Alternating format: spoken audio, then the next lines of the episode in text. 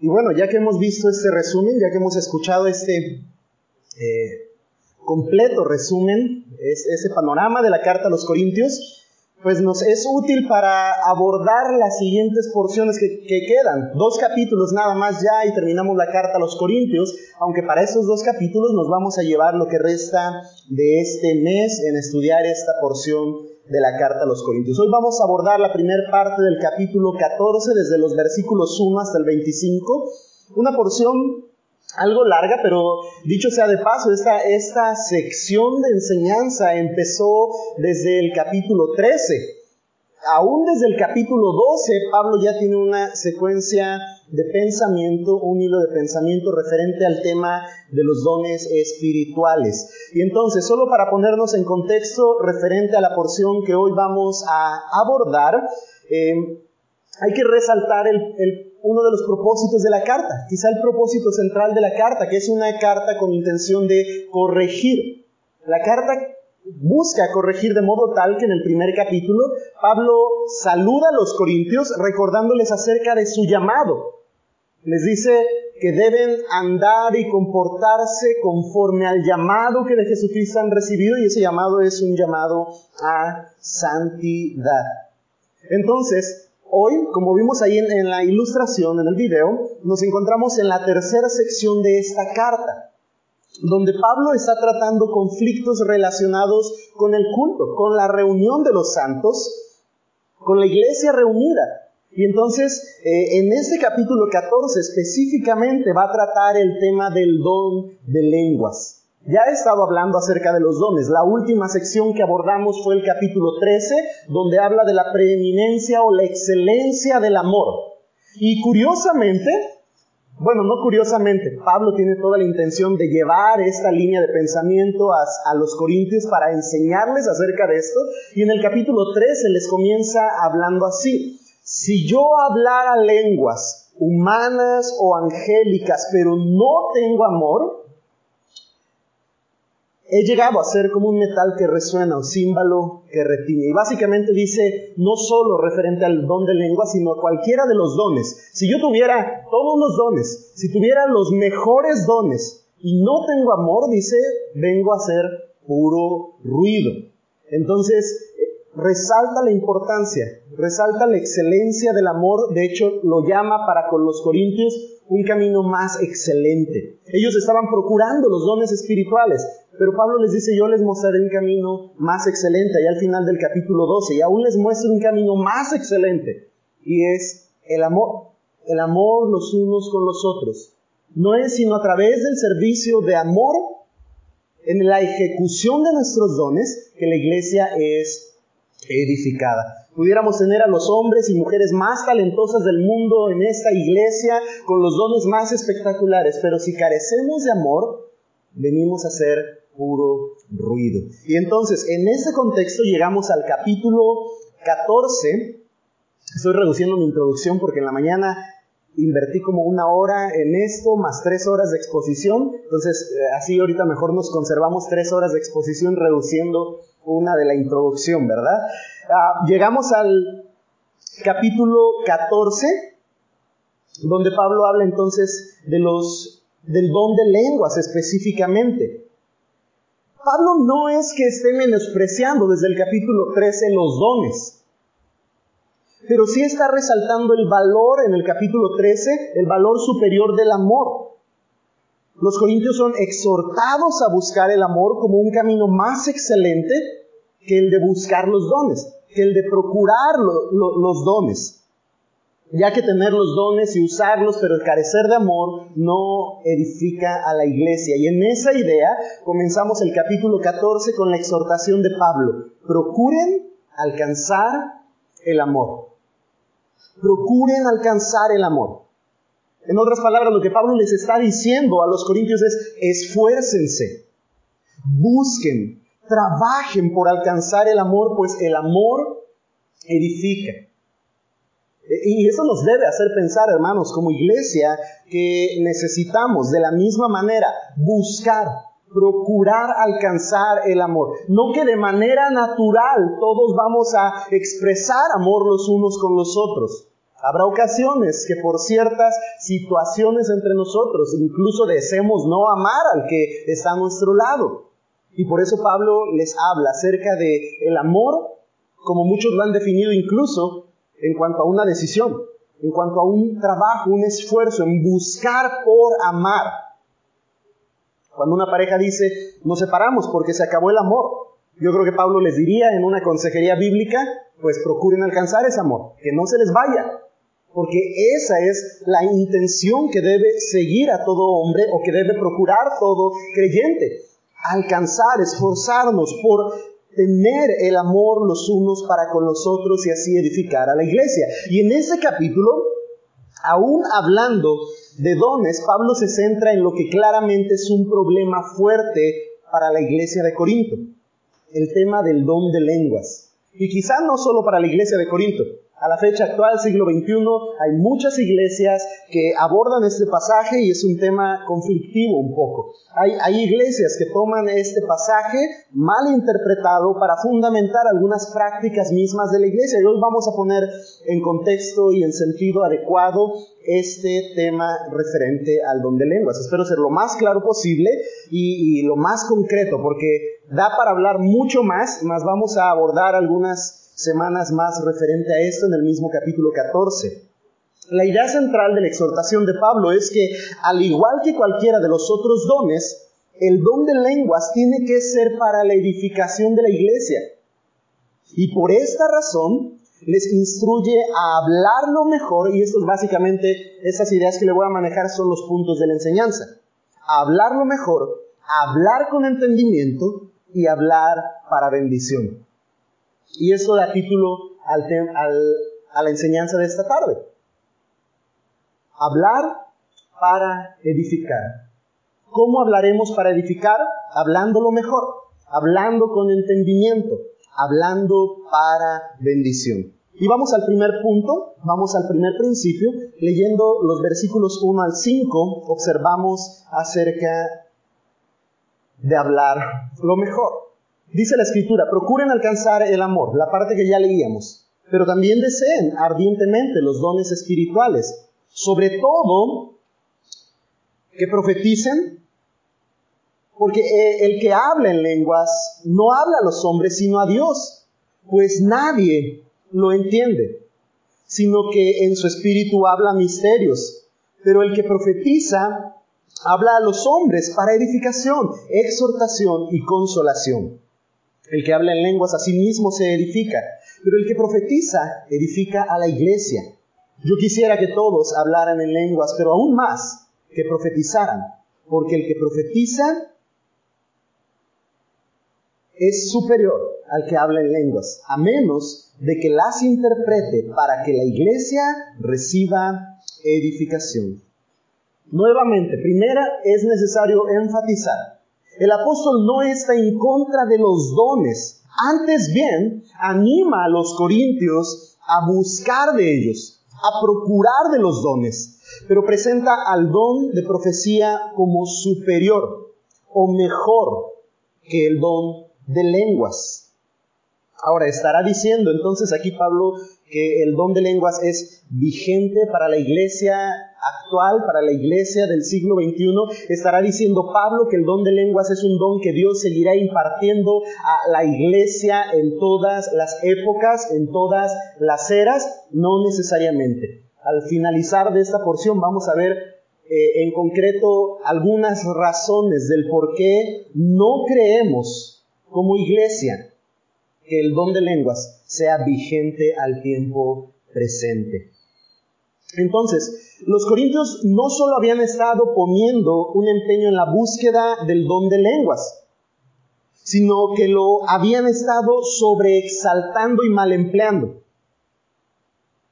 Y esto es lo que busca corregir Pablo. De modo que, primeramente, les llama a hablar lo mejor. Por medio de una serie de contrastes, Pablo enfatiza en la superioridad del don de profecía. Y primero les dice, el que habla en lenguas no habla para los hombres. Solo Dios lo entiende. El que profetiza, y ahí está el contraste, habla a los hombres para edificación, para exhortación, para consolación. Y entonces esto nos llevaría a llevar a preguntarnos, ¿qué es mejor? ¿Las lenguas o la profecía? Uno, lenguas, habla para con Dios y solo Dios lo entiende. No habla para los hombres, de modo que no edifica. Y no así la profecía, la profecía habla a los hombres, se entiende, edifica, exhorta y consuela. ¿Qué es mejor? Sin duda alguna, que por ese contraste podemos decir la profecía, como Pablo mismo enfatiza en esta porción. Ahora, hay que entender entonces qué es cada uno de ellos. ¿Qué son las lenguas? Las lenguas que las personas hablaban aun cuando nunca habían conocido de ellas. Era un don sobrenatural que venía sobre los hombres y aun sin conocer una lengua un idioma, ellos hablaban y se hacían entendidos. El ejemplo más claro de esto, y de hecho el, único ejemplo específicamente de esto, de lo cual hablaremos también al final de esta enseñanza, es en Hechos, donde había personas de toda nación reunidas en, en Jerusalén. Y ahí los discípulos de Cristo, los apóstoles, los creyentes recibieron el Espíritu y hablaron en distintas lenguas, en extrañas lenguas, pero eran entendidos por los que se encontraban ahí. Lenguas conocidas. Sin duda que esto lo convierte en un don increíblemente asombroso. Ver a uno que apenas hablaba su lengua y de repente ya está dando un sermón en lenguas que son entendibles para un montón de viajeros de distintas partes del mundo y de distintas lenguas, eso es un don increíble, es asombroso. De ahí quizá por qué los corintios querían tener ese don de modo que fueran asombrosos, distinguidos. Tenían esa característica. En la primera sección de problemas lo que estaban diciendo es, yo soy de Apolos y formaban su bando, cuál era el mejor bando. Tenían este conflicto, este orgullo de sobresalir de los demás creyentes. Eran como niños, orgullosos, peleoneros. Y precisamente esto que estoy hablando, este hecho increíble de ver a un grupo de hombres que quizá apenas y hablaban su idioma, de repente hablando en otra lengua. En Hechos, en el capítulo 2, versículos 7 y 12, vemos este ejemplo. Primeramente, el versículo 7 del capítulo 2 de Hechos dice que los que estaban ahí en Jerusalén los que estaban escuchando a estos hombres estaban asombrados y se maravillaban diciendo, miren, ¿no son galileos todos estos que están hablando? Ahora, ¿qué es lo que estaban diciendo ahí? No solo estaban ubicando la región de la que provenían. Cuando alguien hablaba diciendo, ¿qué no son estos galileos? Básicamente estaban menospreciando la condición, el conocimiento, el contexto social y económico de aquellos que provenían de Galilea.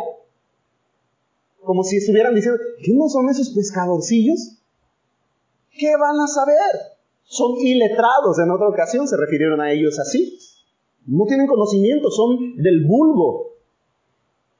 Pero los estaban viendo hablar en otras lenguas, en otro idioma. Yo con trabajos hablo español, y de repente dudo si sé hablar español, como que no, cuando estoy haciendo una redacción o algo, digo, ¿de, verdad sé hablar español? Estábamos eh, comiendo la semana pasada en Guacamayas y sentado a la mesa, no sé quién se acercó y me dejó algo y le digo, thank you. Y estaba enfrente Jocelyn, la, hija de nuestra hermana Fabi, y, se me queda viendo y le hace, oh, sure, sure, sure. Y le digo, ¿hablas inglés? Y me dice, yes quién sabe qué dijo, pero ella creyó que hablaba en lenguas. No soy bueno hablando otro idioma, no conozco otro idioma. De modo tal que si yo recibiera en ese momento un don y empezara a hablar en una lengua extraña, sería sorprendente. Quizá alguno diría, apenas si tiene un medio español y ya está hablando otro idioma, ¿cómo le hizo? Y sería algo verdaderamente asombroso. Esto era lo que estaban viendo en Hechos. Y en el versículo 12 vuelve a decir, todos estaban asombrados y perplejos diciendo unos a otros, ¿qué quiere decir esto? Estaban impactados. estaban asombrados. Es verdaderamente un don espectacular, asombroso. Pero, hermanos, por asombroso que parezca dicho don, piense esto. ¿Qué utilidad tendrá sin que haya quien entienda? ¿Qué utilidad tendría que yo aquí le comenzara a predicar en francés? Ninguna. ¿Sabe qué es lo más seguro que provocaría quizá? Un ego inflado, ¿no? Oh, el hermano habla francés. Oh, oui, oui. Comúnmente el, el tema de este don produce un poco esto un orgullo de yo tengo este don y un menosprecio de quien no tiene este don. Era lo que estaba sucediendo en Corinto. Pero ¿qué utilidad tiene hablar en una lengua desconocida para toda la audiencia presente? Aquí hay un primer principio del por qué no creemos útil ni necesario la vigencia del don de lenguas a la iglesia actual porque todos hablamos español. Entonces necesitamos hablarnos en español.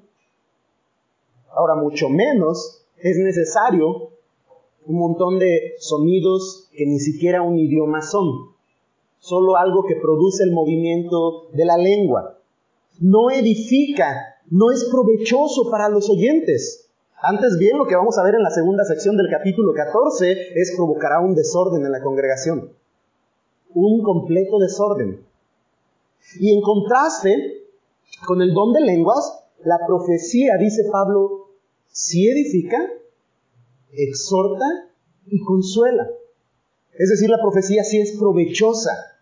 Ahora, ¿pero a qué profecía se está refiriendo? Porque entonces podríamos estarnos metiendo en conflicto y decir, entonces el don de lenguas no es vigente, pero la profecía sí. Entendamos que en este contexto, profetizar es hablar la palabra de Dios, simplemente, proferir la palabra de Dios lo que Dios ha hablado.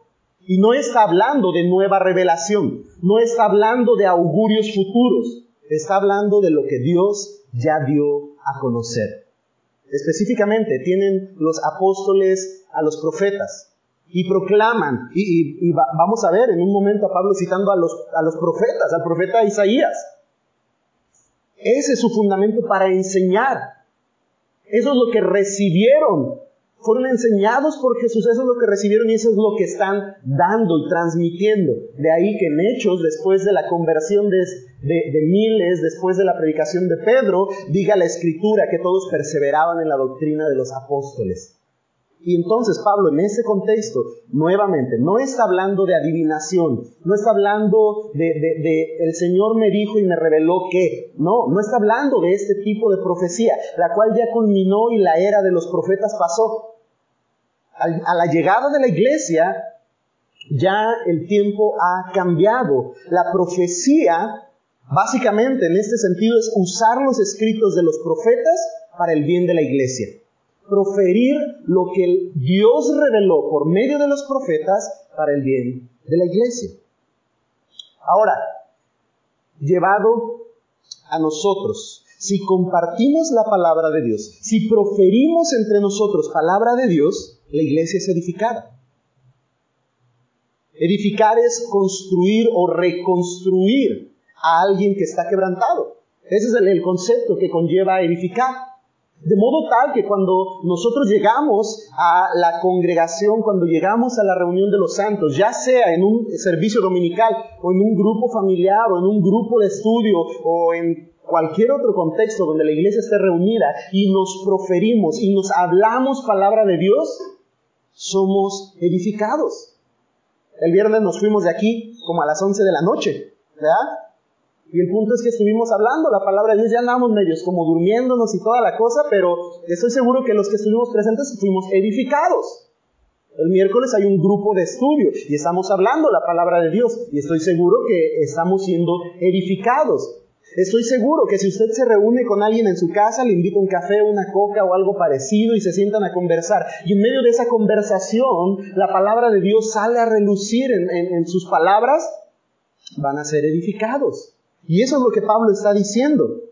si compartimos, si proferimos la palabra de Dios entre nosotros, vamos a ser edificados. Y segundo, lo que Pablo dice que sucederá si compartimos o nos hablamos la palabra de Dios entre nosotros es que cuando nos hablamos la palabra de Dios, somos exhortados.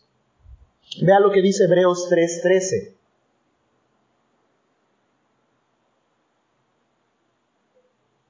Hebreos capítulo 3, versículo 13. precisamente nos lleva a hacer esto. Nos anima a hacer esto. Dice, antes, exhórtense los unos a los otros cada día. Mientras todavía se dice hoy, no sea que alguno de ustedes sea endurecido por el engaño del pecado. Entonces, llama la escritura a la iglesia, a los creyentes, a tener una exhortación continua. Y está hablando de hablar la palabra de Dios, de compartir, de hablarnos. básicamente el concepto es predicarnos a nosotros mismos. Creo yo que incluye el aspecto personal, que cada día debo predicarme la palabra de Dios como yendo a la escritura, leyendo la escritura, meditando la escritura, pero también entre mis hermanos, alentándoles a seguir adelante en su lucha contra el pecado. No sea, dice el autor de Hebreos, que alguno de ustedes sea endurecido por el engaño del pecado. Por eso tenemos que hablarnos la palabra de Dios unos con otros. Por eso si sucede lo que Colosenses describe cuando la palabra de Dios abunde en, nuestros corazones, nosotros hablaremos y cantaremos con salmos e himnos espirituales y nos exhortaremos los unos a los otros. Y en ese contexto la iglesia es edificada, la iglesia es exhortada. Y eso es bueno.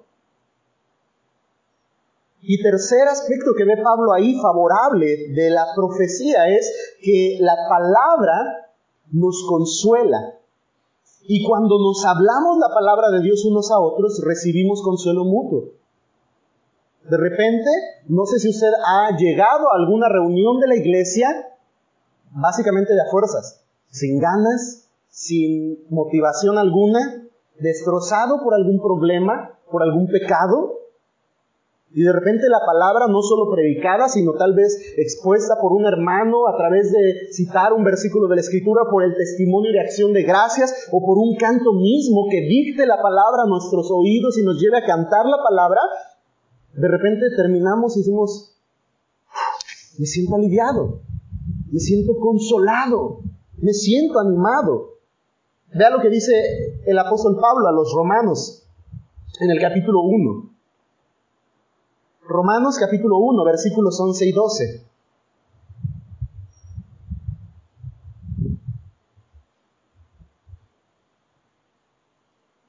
Sabe que Pablo estaba deseoso de visitar Roma, de visitar a los creyentes en Roma y les dice, porque anhelo verles para impartirles algún don espiritual, a fin de que sean confirmados, es decir, para que cuando esté entre ustedes, y ahí está hablando del contexto de la reunión de los creyentes, para que cuando esté entre ustedes nos confortemos mutuamente, cada uno por la fe del otro, tanto la de ustedes como la mía.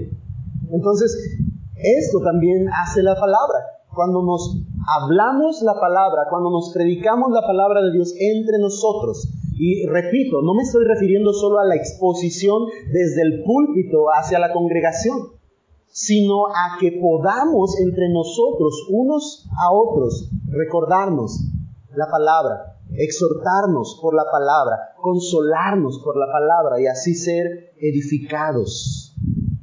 Así que, hermanos, cada vez que usted no encuentre una razón para congregarse, recuerde que es en el contexto de la iglesia, hablándonos la palabra los unos a los otros que somos edificados. Por eso necesitamos una iglesia, entre eso y muchas más razones, por eso necesitamos una iglesia.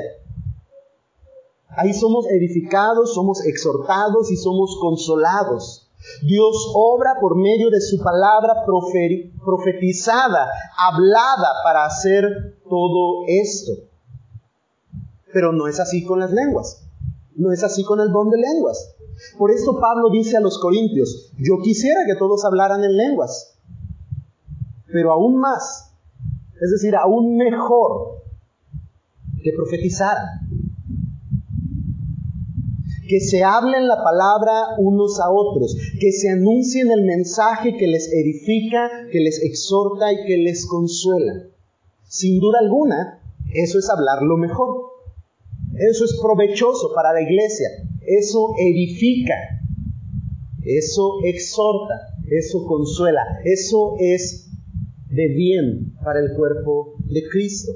Eso es hablar para edificar. Hablando lo mejor. Estuve muy tentado a preparar hoy mi enseñanza en inglés. Pero después me recordó mi esposa que no hablo nada de inglés.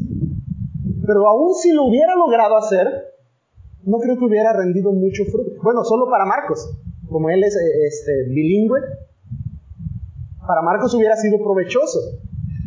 Y hay una ilustración que quiero permitirme hacer. ¿Cuándo se hubiera convertido en provechoso para la iglesia? Si Marcos se pone en pie y traduce e interpreta estas palabras. Pero mientras esto no suceda, ¿qué provecho tiene? Así es que, ¿por qué procurar otro idioma? Si todos hablamos español y al proferirnos la palabra somos así edificados. Segundo principio, versículos 6 al 19, los leemos y hablamos un poco acerca de esto. Ahora bien, hermanos, si yo voy a ustedes hablando en lenguas, y eso es lo que estábamos hablando, de qué provecho les será, a menos de que les hable por medio de revelación o de conocimiento o de profecía o de enseñanza.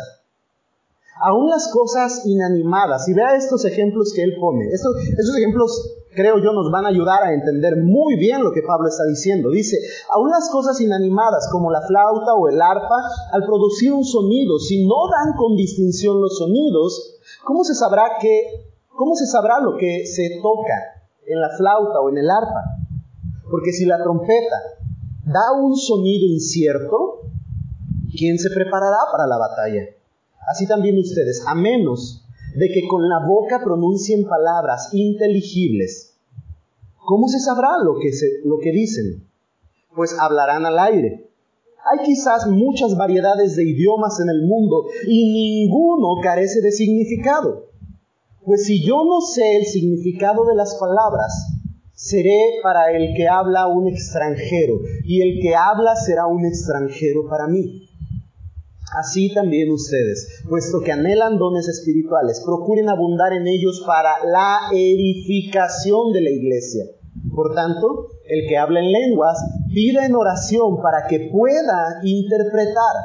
Porque si yo oro en lenguas, mi espíritu ora, pero mi entendimiento queda sin fruto. Entonces, ¿qué?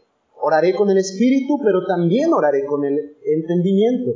Cantaré con el espíritu, pero también cantaré con el entendimiento. De otra manera, si bendices solo en el espíritu, ¿cómo dirás, cómo dirá el amén a tu acción de gracias, el que ocupa el lugar del que no tiene ese don? Puesto que no sabe lo que dices, porque tú bien das gracias, pero el otro no es edificado.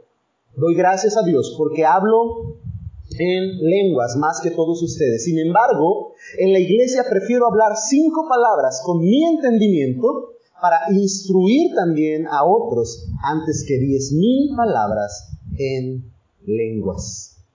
Nos detenemos ahí en el versículo 19 y que es ahora lo que observamos aquí.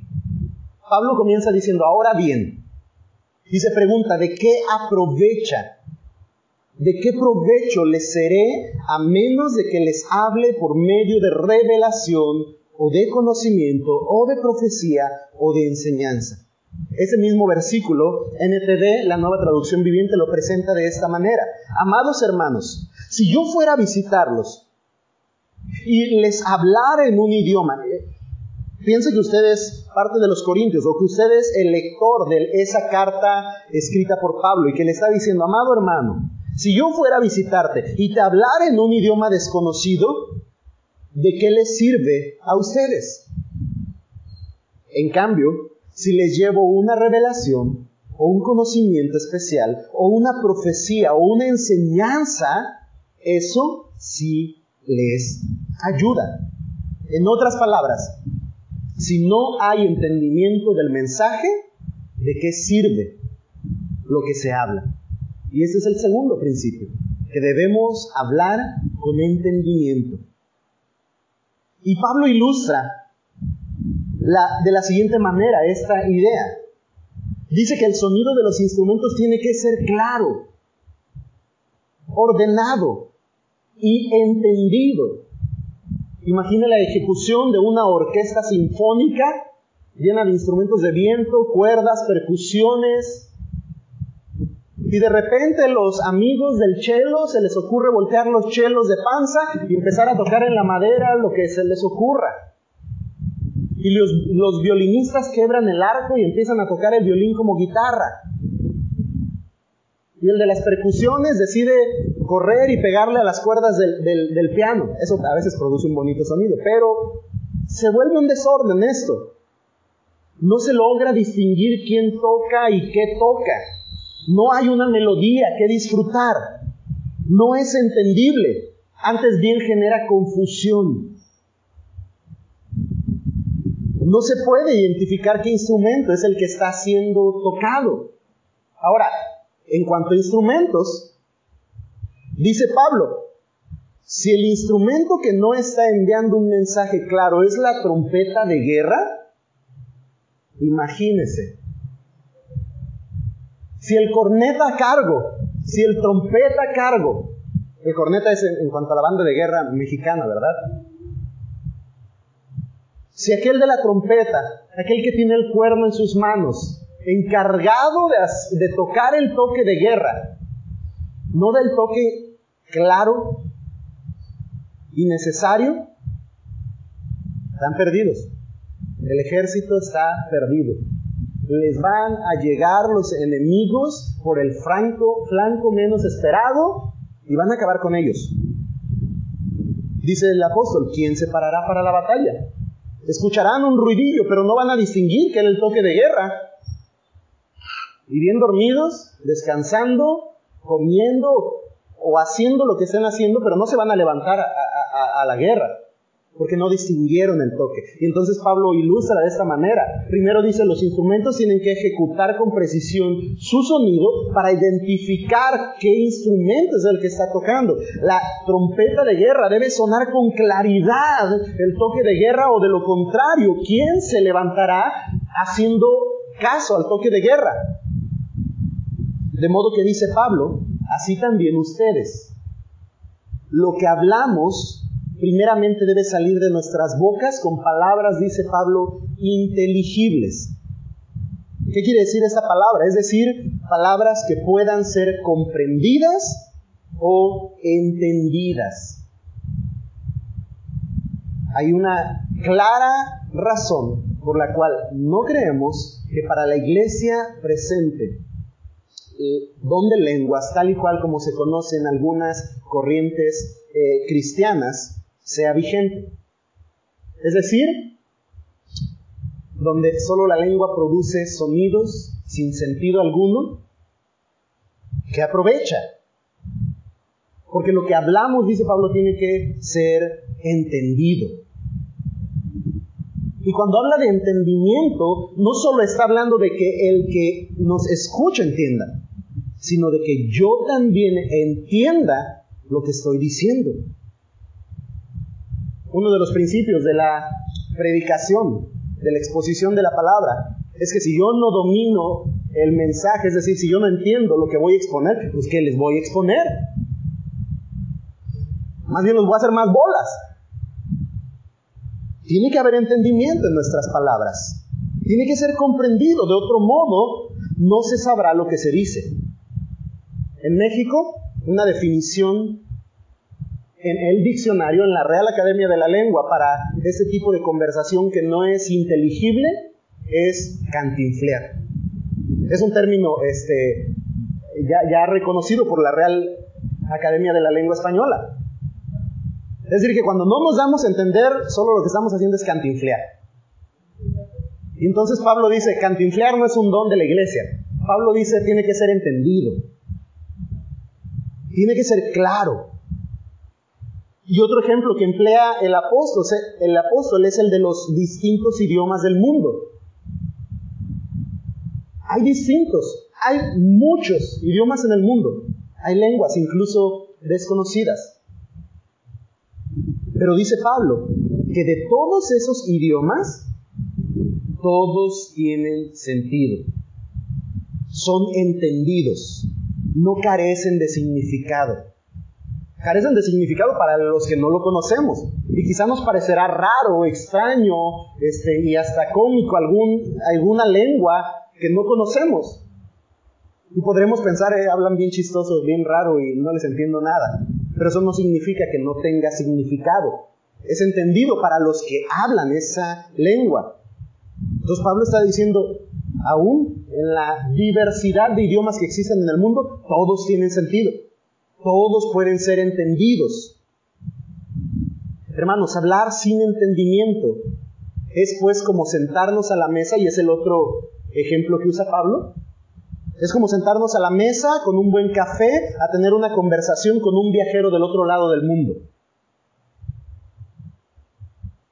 Y cada uno habla en su idioma, pero ninguno de los dos conoce el idioma del otro. Piense en algún lugar que quisiera conocer y piense que se sienta a la mesa con un ciudadano de ese lugar. Un francés, qué sé yo, un italiano, un, alemán, va a sentir que el alemán lo está regañando, pero no le va a entender nada. Va a salir llorando, es que estaba enojado y me regañó, pero no va a entender nada. Y entonces Pablo dice que debemos hablar pues con entendimiento, con palabras claras y entendibles para que así el oyente pueda ser edificado.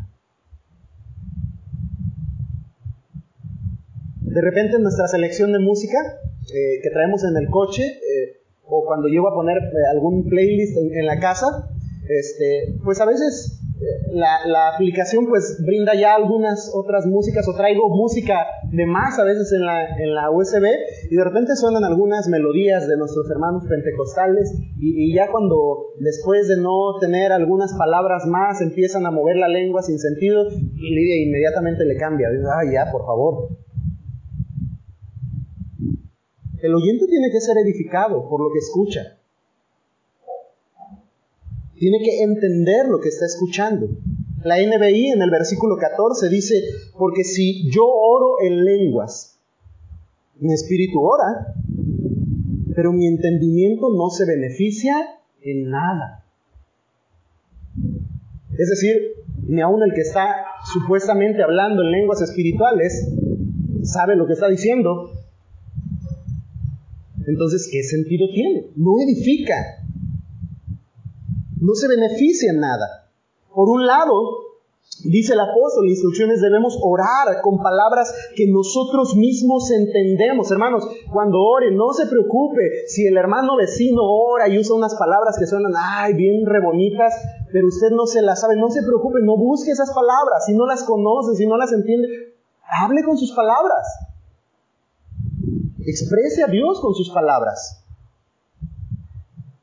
A veces los que hemos estudiado un poquito de teología, eh, aunque no sabemos mucho, eh, empleamos palabras que ya nos aprendimos. Eh, no nos haga caso. usted hable con las palabras que entiende, que tiene su significado.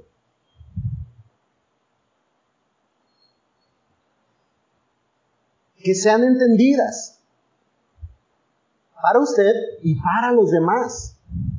Incluso la próxima semana vamos a ver un poco en cuanto al orden del servicio, en cuanto a hablar en orden, en cuanto a dar lugar al que está hablando. Y, pero quisiera aquí aprender un principio que, de la oración me llevó a pensar. Hermano, cuando usted, bueno, continúa hablando primero lo siguiente. Nuestra oración, como nuestra adoración, deben ser claramente entendidas. De modo que dice Pablo que si externamos gratitud al Señor, y eso es lo que da a entender cuando dice bendice, el que te escucha debe poder decir contigo amén.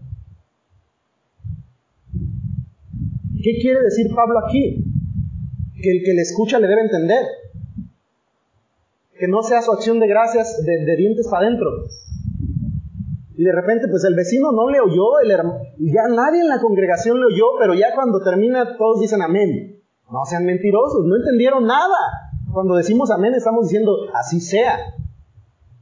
Es cierto que Dios obre así, que así sea. De modo tal, hermanos, que debemos aprender de esto. Hablar con entendimiento también implica darnos a entender a través de nuestras palabras. Yo sé que a veces parece intimidante orar, pero ore con fuerza, con injundia, para que los demás le escuchen y así podamos decir amén. Luego si venimos con sueño y nadie dice amén, no nos despertamos de la oración, hermanos, hable, hable fuertecito, entendible, para que aquel que le escucha juntamente con usted pueda decir amén.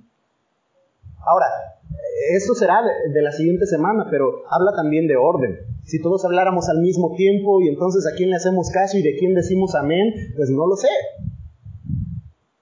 Debemos poder afirmar tras las palabras de alguien que es cierto y que deseamos del Señor así sea, a su oración, a su petición, o que juntamente con Él nos gozamos en su gratitud al Señor. Pero si de repente solo moviera su lengua diciendo, ay, es que estoy agradecido con el Señor y estoy hablando con el Señor, no va a edificar a nadie. Por eso es tan importante incluso el hecho de la gratitud y el testimonio de acción de gracias público en la iglesia. No es un relleno de los programas.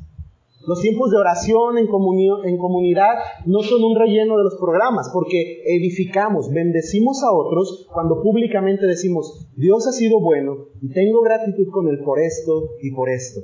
Y la iglesia dice, amén. Nos gozamos con esto. Somos edificados así. Pero si no entiendo lo que dijiste en tu oración, dice Pablo, ¿cómo va a afirmar alguien como cierto rogará al Señor que así sea. Y si lo hace, entonces ya lo hiciste mentir porque ni entendió lo que dijiste, pero ya está diciendo amén, que así sea. Y entonces Pablo, quien evidentemente parece haber participado del don espectacular de las lenguas, dice que para él es preferible en este sentido hablar dentro de la iglesia pocas palabras, pero que sean claramente entendidas para que pueda ser por instrucción a otros. Hermano, sea por una acción de gracias, sea a través de una oración, sea a través de un canto, sea a través de una exposición de un pasaje bíblico, sea a través simplemente de la lectura o la cita de una porción bíblica, cuando nos hablamos la palabra los unos a los otros, somos edificados, somos instruidos en medio de la congregación. Entonces, por demás está el hablar si no hay entendimiento que produzca instrucción. Un viento fuerte, ay, después. Por demás está hablar si no hay entendimiento que produzca instrucción. Y llegamos entonces a la última parte de esto. Esta última parte, hermanos, tengo que ser muy sincero, yo nunca había prestado completa atención a esta sección. Yo había empleado el, capítulo 14 para refutar enseñanzas o doctrinas eh, acerca del don de lenguas. Había citado la porción del capítulo 14, pero nunca había llegado hasta el versículo 20, y 20 al 26 y observar lo que el apóstol está diciendo ahí y todo el sentido que da a su enseñanza con respecto al don de lenguas. Y está bien interesante, me sorprendió, me gocé y déjenme compartir esto con ustedes para terminar. Versículo 20 al 26. Hermanos, no sean niños en la manera de pensar, más bien sean niños en la malicia, pero en la manera de pensar sean maduros. En la ley está escrito, por hombres de lenguas extrañas y por boca de extraños hablaré a este pueblo, y ni aun así me escucharán, dice el Señor.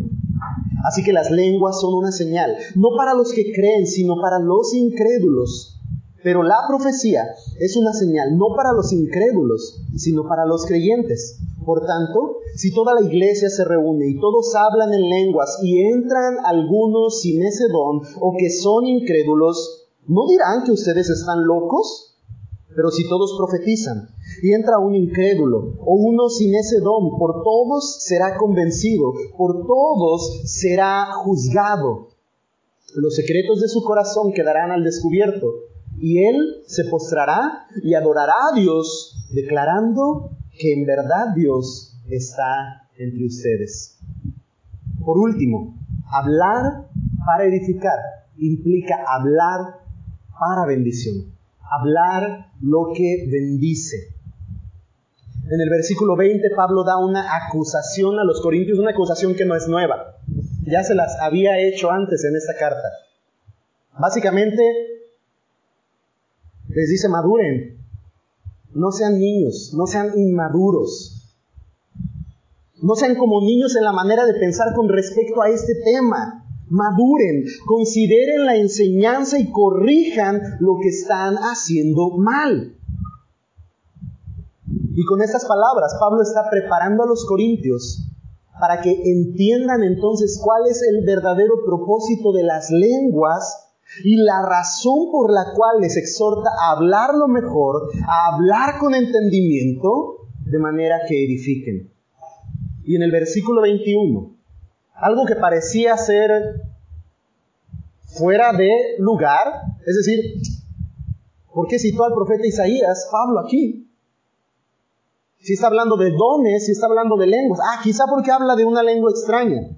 Pablo cita a, Isaías en el capítulo 28, versículos 11 y 12, para mostrar precisamente en el Antiguo Testamento que las lenguas, hermanos, son una señal y que a su debido tiempo van a cesar. ¿Cuándo llega a su final una señal? Cuando ha cumplido su propósito. Cuando esa señal, cuando viene aquello que la señal estaba indicando que vendría. Y cuando viene aquello que la señal estaba indicando, pues ya no tiene más sentido que la señal siga parpadeando. Cuando usted pone un GPS, indica su dirección y cuando llega a la dirección, dice el GPS en, lengua extraña, usted ha llegado a su destino. Y se apaga la señal. Ya no sigue hablando, a menos que usted siga caminando y se distancie del lugar donde marcó la ubicación a la que quería llegar. Cuando cumple su propósito, cuando llega a su fin, la señal cesa. Y a esta razón es una de las razones de mayor peso por las cuales creemos que el don de lenguas no es vigente para la iglesia del tiempo presente, pues como una señal ha cesado. Isaías 28:11 dice, en verdad, con tartamudez de labios y lengua extranjera, Él hablará a este pueblo. Vuelvo a repetir ahí, escuche, en verdad con tartamudez de labios y lengua extranjera, Él hablará a este pueblo. Y en el versículo 12 dice, al cual había dicho, aquí hay reposo, den reposo alcanzado, y aquí hay descanso, pero no quisieron escuchar. ¿Por qué cita Pablo este pasaje? ¿Por qué trae a memoria las palabras del profeta Isaías? ¿Qué tiene que ver con el don de lenguas? En tiempo de Isaías, permítame poner rápidamente esto en contexto para que podamos entenderlo claramente. En tiempo de Isaías, después de que Salomón murió, el reino de Israel se dividió en dos. El reino del norte, es decir, Israel, y el reino del sur, Judá. Entonces en ese tiempo el reino del norte fue saqueado por los asirios porque Israel se apartó del Señor. Y entonces Isaías está advirtiendo a Judá que a ellos les pasará lo mismo que le pasó a Israel, pero por medio de los babilonios.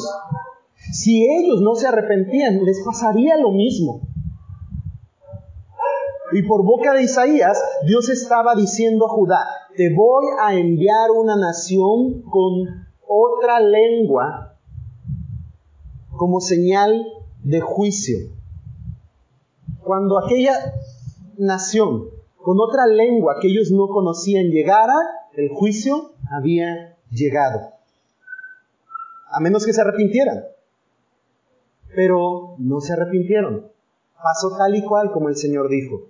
Los, los babilonios vinieron y conquistaron a Judá llevándolos a cautiverio.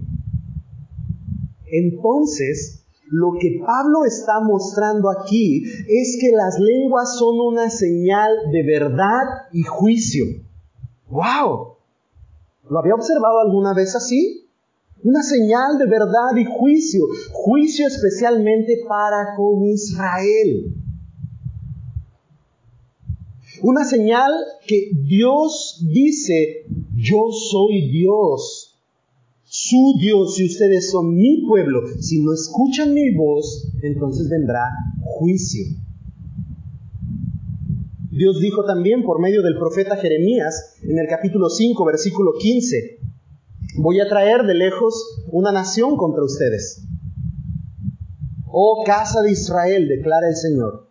Es una nación fuerte, es una nación antigua, una nación cuya lengua no conoces y no podrás entender lo que hablé, lo que hable. Hermanos, este lenguaje desconocido para Israel simbolizaba muy bien el rechazo divino, la respuesta disciplinaria del Señor ante la rebelión persistente de Israel. Era una señal. En el libro de los Hechos, en el sermón de Pedro, justo después que los creyentes hablaron en lenguas, al venir el Espíritu Santo a sus vidas, Pedro cita al profeta Joel. Vea nuevamente, acaban de hablar en lenguas ahí en, en Hechos. Acaban de manifestar esta señal. Y Pedro predica y cita al profeta Joel y les habla a los hombres acerca de las señales que sucederán en los últimos días, cuando el juicio de Dios vendrá por sobre la humanidad. Y ante las señales presentes, es decir, las lenguas, les profetizó, les predicó el Evangelio de Jesucristo. Y vea lo que dice en Hechos, capítulo 2, versículo 22. Hechos 2, 22 hombres de Israel, escuchen estas palabras. Es Pedro hablando. Jesús el Nazareno, varón confirmado por Dios entre ustedes con milagros, prodigios y señales que Dios hizo en medio de ustedes a través de él, tal como ustedes mismos saben. Este fue entregado por el plan predeterminado y el previo conocimiento de Dios. Y ustedes, vea la acusación, ese fue su pecado. Esa es su falta. Y ustedes lo clavaron en una cruz por manos de impíos y lo mataron. Está hablando a los judíos, a Israel. Pero Dios lo resucitó, poniendo fin a la agonía de la muerte, puesto que no era posible que Él quedara bajo el dominio de ella. Comenzó a hablar el Evangelio. Este Jesús es a quien Dios dispuso para que muriera. Y ustedes lo llevaron a muerte. Pero Dios lo levantó de los muertos. Puesto que no era posible que Él quedara bajo el dominio de ella. Y en el brinco hasta el versículo 32. Y en el versículo 32, Pedro les dice, a este Jesús resucitó Dios, de lo cual todos nosotros somos testigos. Así que, exaltado a la diestra de Dios y habiendo recibido del Padre la promesa del Espíritu Santo, ha derramado esto que ustedes ven y oyen. ¿Cómo vieron y oyeron esa promesa cumplida? Por la señal de las lenguas. Lenguas extrañas. Y en el versículo 34, citando al rey David, el salmo de David, en el cual él especifica, no estaba hablando de sí mismo, David dice, porque David no ascendió a los cielos, pero él mismo dice, dijo el Señor a mi Señor, siéntate a mi diestra hasta que ponga a tus enemigos por estrado de tus pies. Sepa pues con certeza toda la casa de Israel que a este Jesús a quienes ustedes crucificaron, Dios lo ha hecho Señor y Cristo. De él es de quien hablaba el, rey David. Ahora, ¿qué hicieron ellos al oír esto? ¿Qué hicieron ellos al contemplar la señal y al oír la palabra proferida por Pedro? El evangelio anunciado por Pedro. En el versículo 37 dice, al oír esto, conmovidos profundamente dijeron a Pedro y a los demás apóstoles, hermanos, ¿qué haremos? Conmovidos profundamente, entendieron lo que había sucedido, entendieron la señal, identificaron la señal y dijeron, hermanos, ¿qué haremos? Por causa de la señal habían entendido que un juicio habría de venir. ¿Qué hacemos? Se preguntaron. Piense esto. Quizá dijeron, matamos al Cristo y Dios dio la señal y Dios confirmó que ese era su ungido. ¿Qué vamos a hacer? Versículo 38. Pedro completa la predicación del Evangelio y les dice, entonces Pedro les dijo, arrepiéntanse y sean bautizados cada uno de ustedes en el nombre de Jesucristo para el perdón de sus pecados y reciban el don del Espíritu Santo, porque la promesa es para ustedes y para sus hijos y para todos los que estén lejos, para tantos como el Señor nuestro Dios llame. Y habla las bellas palabras del Evangelio y la esperanza para todo aquel que cree. Hermanos, después de este evento, 70 años después, lo vimos ya esto en panorama, los que estudiaron panorama bíblico. 70 años después, juicio vino sobre Jerusalén. Y pasó lo que Jesús dijo que pasaría. Y una de las señales del juicio vino en Jerusalén por medio de las lenguas. Este fue el primer y último lugar en el Nuevo Testamento. Y después de esto no hay ningún registro de la iglesia hablando en lenguas. La señal cumplió su fin y las lenguas cesaron. Por eso creemos como iglesia que no hay razón de la vigencia de dicho don para la iglesia actual. Porque fue una señal que cumplió su fin y entonces cesó. Hablar verdad, el Espíritu vino y atestiguaron por las lenguas. Proferir juicio y 70 años después, Jerusalén fue destruida por mano romana. Fue quemada, fue destruida por completo. El templo fue destruido. La señal fue, dice Pablo, para los incrédulos. El aviso del juicio inminente por causa de la incredulidad fue para los incrédulos. Por eso eh, en el sermón de Pedro, Pedro dijo, ¿qué van a hacer? Pues arrepiéntanse. Vengan a Cristo bautícense, reciban al Espíritu Santo. La profecía, la predicación de la palabra, viene entonces a tornarse en bendición para todo aquel que cree. La lengua es una señal y cumplió su fin y cesó. Pero la predicación de la palabra vino a tornarse en bendición para todo el que cree. De modo que la instrucción de Pablo es, no anden como locos hablando en lenguas, no tiene sentido y parecerán locos cuando un incrédulo entre a la congregación. Tal y cual como en Hechos pensaron que los apóstoles estaban locos.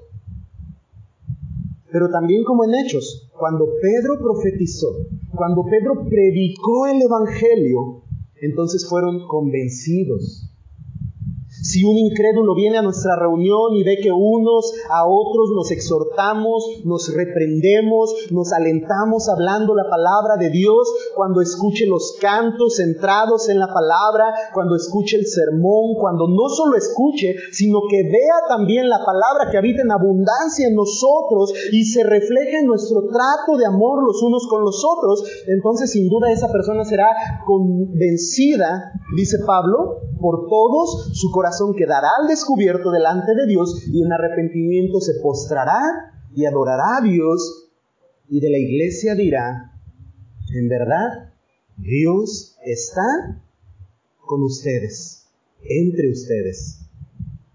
Yo he conocido mucha gente que ha ido a lugares de esos donde hablan extraño, se mueven extraño y gritan extraño y precisamente lo que dicen es está loco.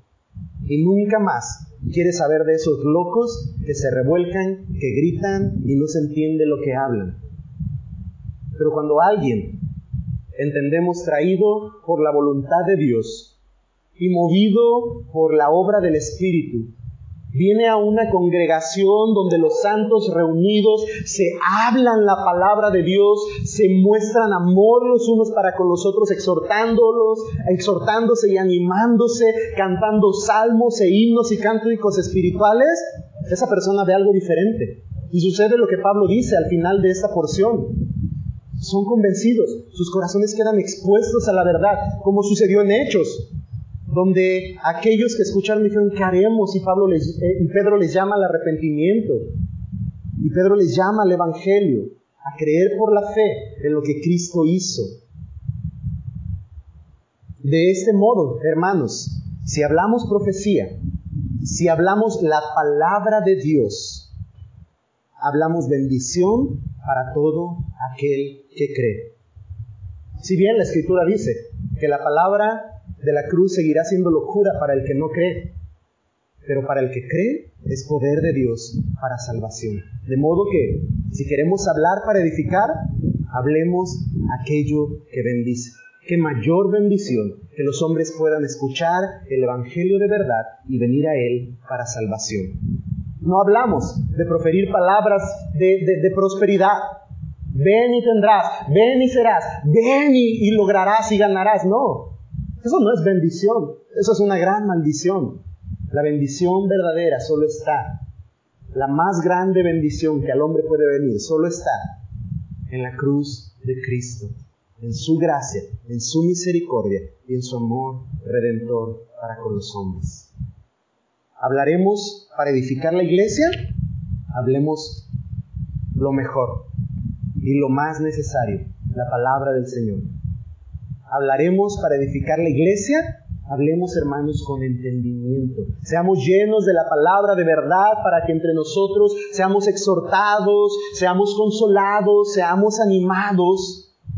Hablaremos para edificar, hablemos aquello que a los hombres bendice, el Evangelio que trae salvación.